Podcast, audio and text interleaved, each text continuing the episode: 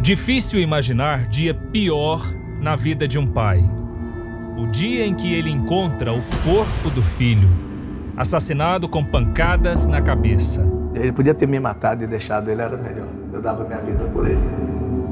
Difícil imaginar dia pior na vida de uma mãe. O dia em que o filho sai para comprar cigarro e é morto com 18 tiros. Meu filho foi, meu Deus, foi execução sumária, sumária, sumária.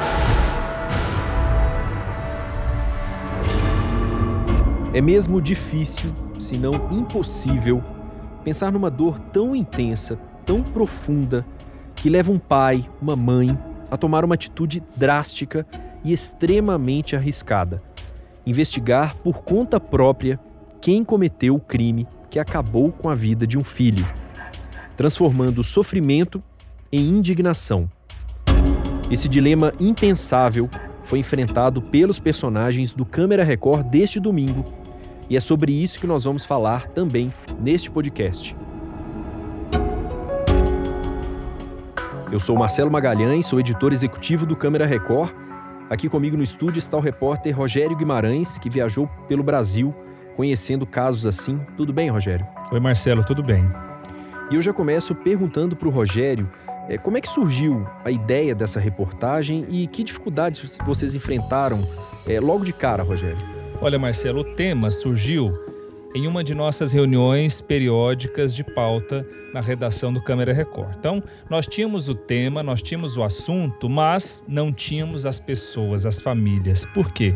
A gente sabe que elas existem, que são muitas pessoas lutando por justiça Brasil afora, mas elas não estão geralmente reunidas em organizações, em associações. Elas fazem isso sozinhas em geral.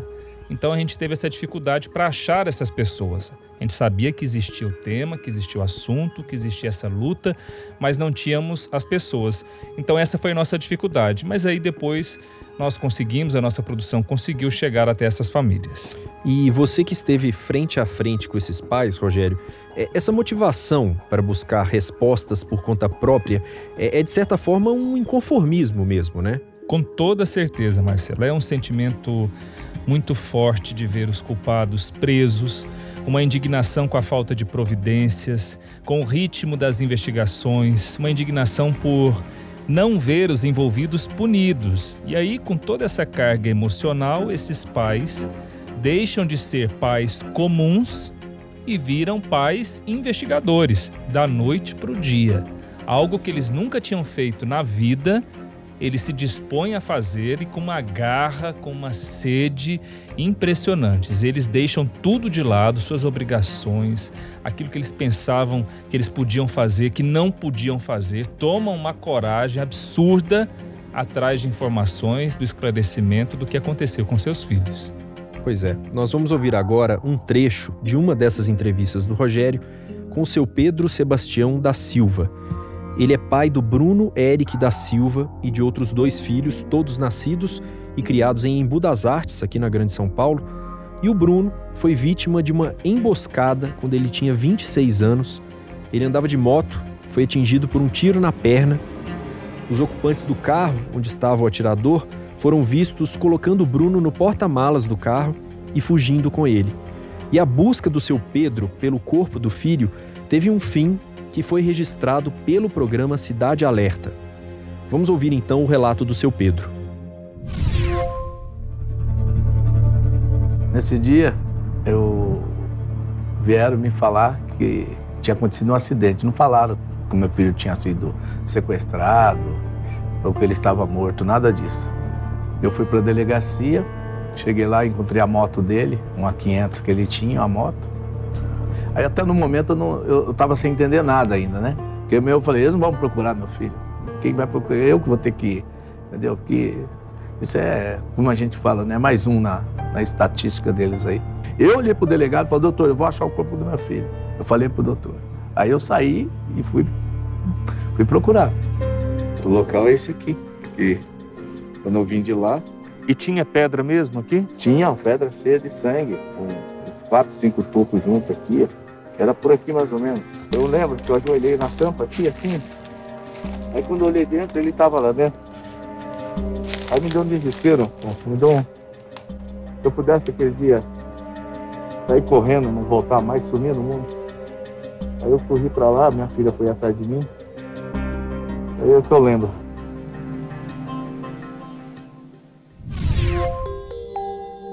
É, é de cortar o coração mesmo. É, Rogério, além de procurar o corpo do filho, até para dar um enterro decente para o rapaz, se despedir propriamente dele, o seu Pedro foi atrás também de quem era o responsável pelo assassinato, né? Como é que tudo aconteceu? Exatamente. Na verdade, Marcelo, ele encontrou o suspeito antes de localizar o corpo do filho, que a gente acabou de escutar. Ele encontrou o corpo numa mata fechada aqui na região metropolitana de São Paulo. Uma mata que ele não conhecia, nunca tinha ido, passou por ela à noite, de madrugada, ou seja, algo que ele nunca tinha feito na vida, mas tomou coragem e foi atrás. Agora, o suspeito, como que ele encontrou? No dia que ele foi na delegacia, no primeiro dia em que tudo aconteceu, que a moto do filho foi encontrada, o pai estava lá aguardando por notícias e viu uma moça sentada chorando. E ele tentando lembrar quem que é aquela moça, até que ele se lembrou, era uma amiga do filho dele. E aí ele chegou até nela e perguntou: Você sabe quem fez isso com meu filho? Você sabe quem pode estar envolvido nisso? e ela confidenciou um nome, um possível nome, e o pai sabia quem era a pessoa. Então, ele foi até os policiais militares da ocorrência que estavam do lado de fora da delegacia e pediu que os acompanhasse. E esses PMs aceitaram ir com o pai até a casa desse possível autor. E eles foram até lá. O rapaz estava em casa, negou a autoria do crime, negou que tivesse participado mas os policiais militares perceberam que os sapatos dele estavam sujos de sangue. Então, não tinha nem 24 horas do crime. O indicado pelo pai, com sapatos sujos de sangue, acabou sendo levado para a delegacia e foi preso em flagrante.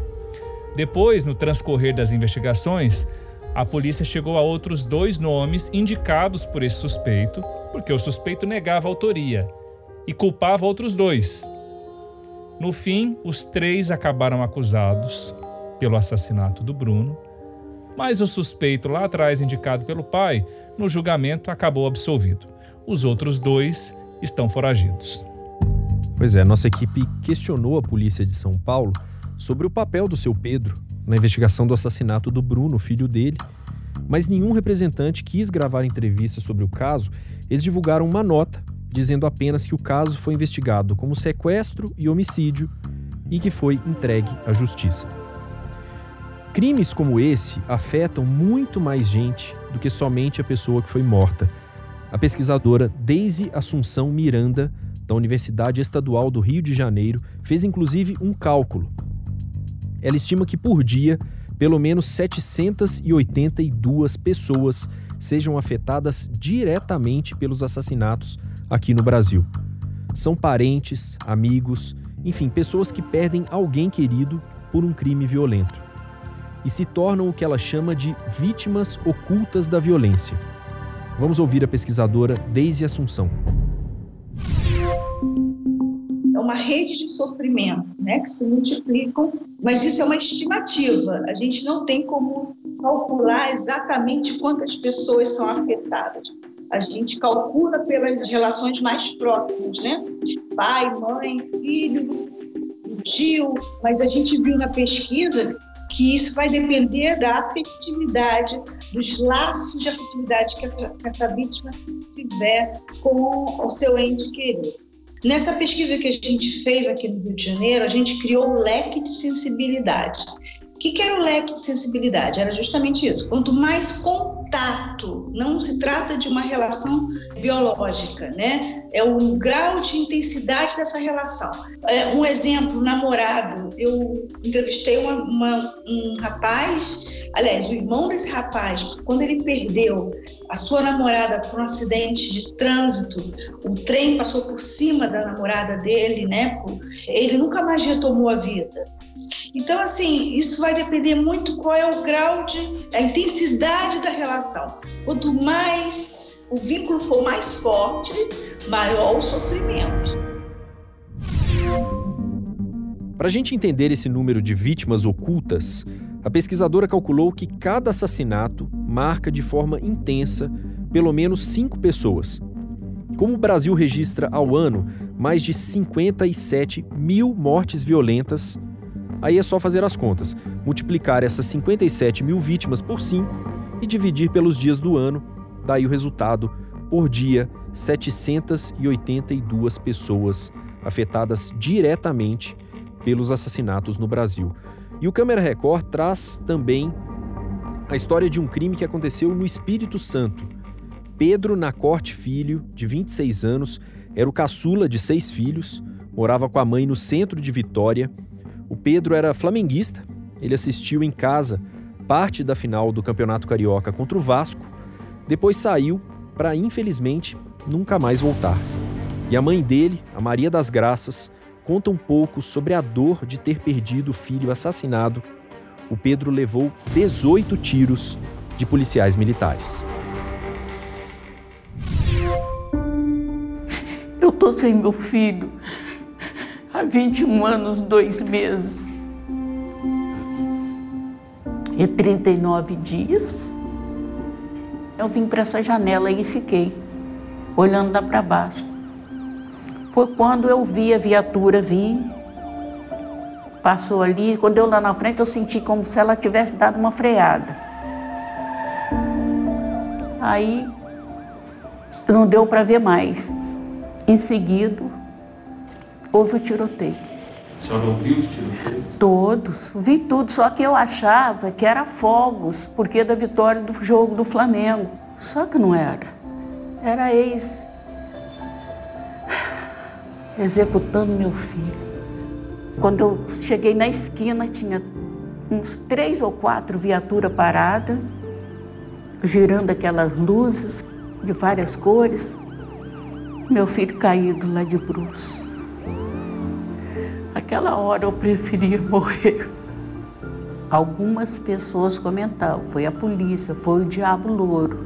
Quando é um crime de agente do Estado, a situação fica muito difícil, porque ninguém quer falar nada. É um homicídio que a polícia não teve trabalho. Eu levava tudo na mão e entregava na mão da polícia. É mais uma história duríssima, que naturalmente o Câmera Record vai mostrar mais detalhes sobre ela, mas eu pedi que o repórter Tarcísio Badaró que trabalhou com o Rogério nessa apuração, contasse para a gente um pouco mais sobre esse caso. E como a Maria das Graças disse, o Pedro foi assassinado por um policial que foi condenado pela justiça, o Erivelton de Souza Pereira, a quem ela se refere como Diabo Loiro. Mas o Erivelton não estava sozinho e a Maria das Graças teve que ir atrás dessas pessoas.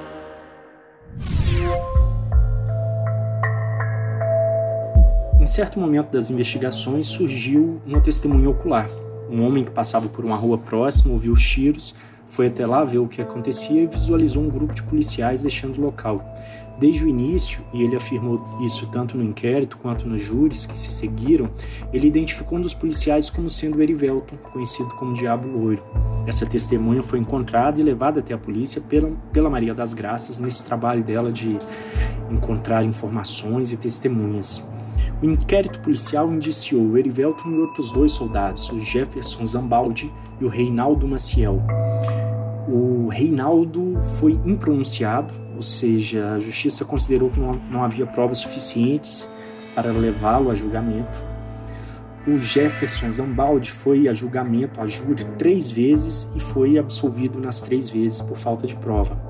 Então, desse caso, somente o Erivelton foi, foi condenado a 18 anos de prisão e a Maria das Graças, que teve todo esse trabalho para auxiliar na investigação, ela ainda não, ela não admite muito bem, não aceita muito bem esse fato dos outros envolvidos não terem sido condenados. Rogério, como é que você viu esse caso da morte do Pedro e dessa investigação por conta própria da Dona Maria das Graças? Olha, Marcelo, uma luta impressionante, uma briga pesada que essa mãe decidiu enfrentar. Hoje ela tem 71 anos e ela briga até hoje por essa causa como se ela tivesse 40. Então, a gente ouviu um trecho da, do depoimento dela. O assassinato foi a cerca de 200 metros apenas da casa onde eles moravam, onde o Pedro morava junto com a mãe. Então ela ouviu tudo e ela desceu imediatamente, questão de minutos. A polícia bateu na porta dela, já dizendo que o filho tinha se envolvido em algo. E ela foi lá e viu o corpo do filho no calçadão famoso ali em Vitória, na rua 7 de setembro, no centro antigo de Vitória, já perto do porto, uma região portuária ali de Vitória. Então, ela, naquele primeiro momento, ela só sofreu. E ela me disse que guardou luto por seis meses. Mas aí, ao final de seis meses, ela viu que nada tinha sido apurado, nenhum suspeito, possíveis nomes, nada disso. Então, ela tomou essa investigação para si, mesmo uma senhora já, e foi à luta. Inclusive, se passou por moradora de rua durante um mês atrás de informações. Ela se fingiu de mendiga para poder colher alguma informação concreta e conseguiu. Foi quando ela chegou aos nomes dos policiais militares que teriam participado dessa ocorrência e do assassinato. Os nomes foram levados para a polícia, a polícia apurou, fechou o inquérito com três acusados. Um deles acabou condenado, que é o Erivelton, que é conhecido lá na região de Vitória como Diabo Louco. O Câmara Record procurou também a Polícia Civil do Espírito Santo para falar sobre a morte do Pedro. E em nota, a polícia disse que sempre apoia a participação de familiares no auxílio ao trabalho investigativo e que, no caso do Pedro, entende que o inquérito seguiu seu curso normal. Rogério, e você que conheceu pessoas que enfrentaram situações tão dolorosas como seu Pedro, pai do Bruno, de Embu das Artes, e a dona Maria das Graças, mãe do Pedro, de Vitória, como é que esses pais ficam depois da solução, podemos dizer assim, dos crimes envolvendo os próprios filhos? Tem um sentimento de redenção ou alguma paz de espírito? Infelizmente, não.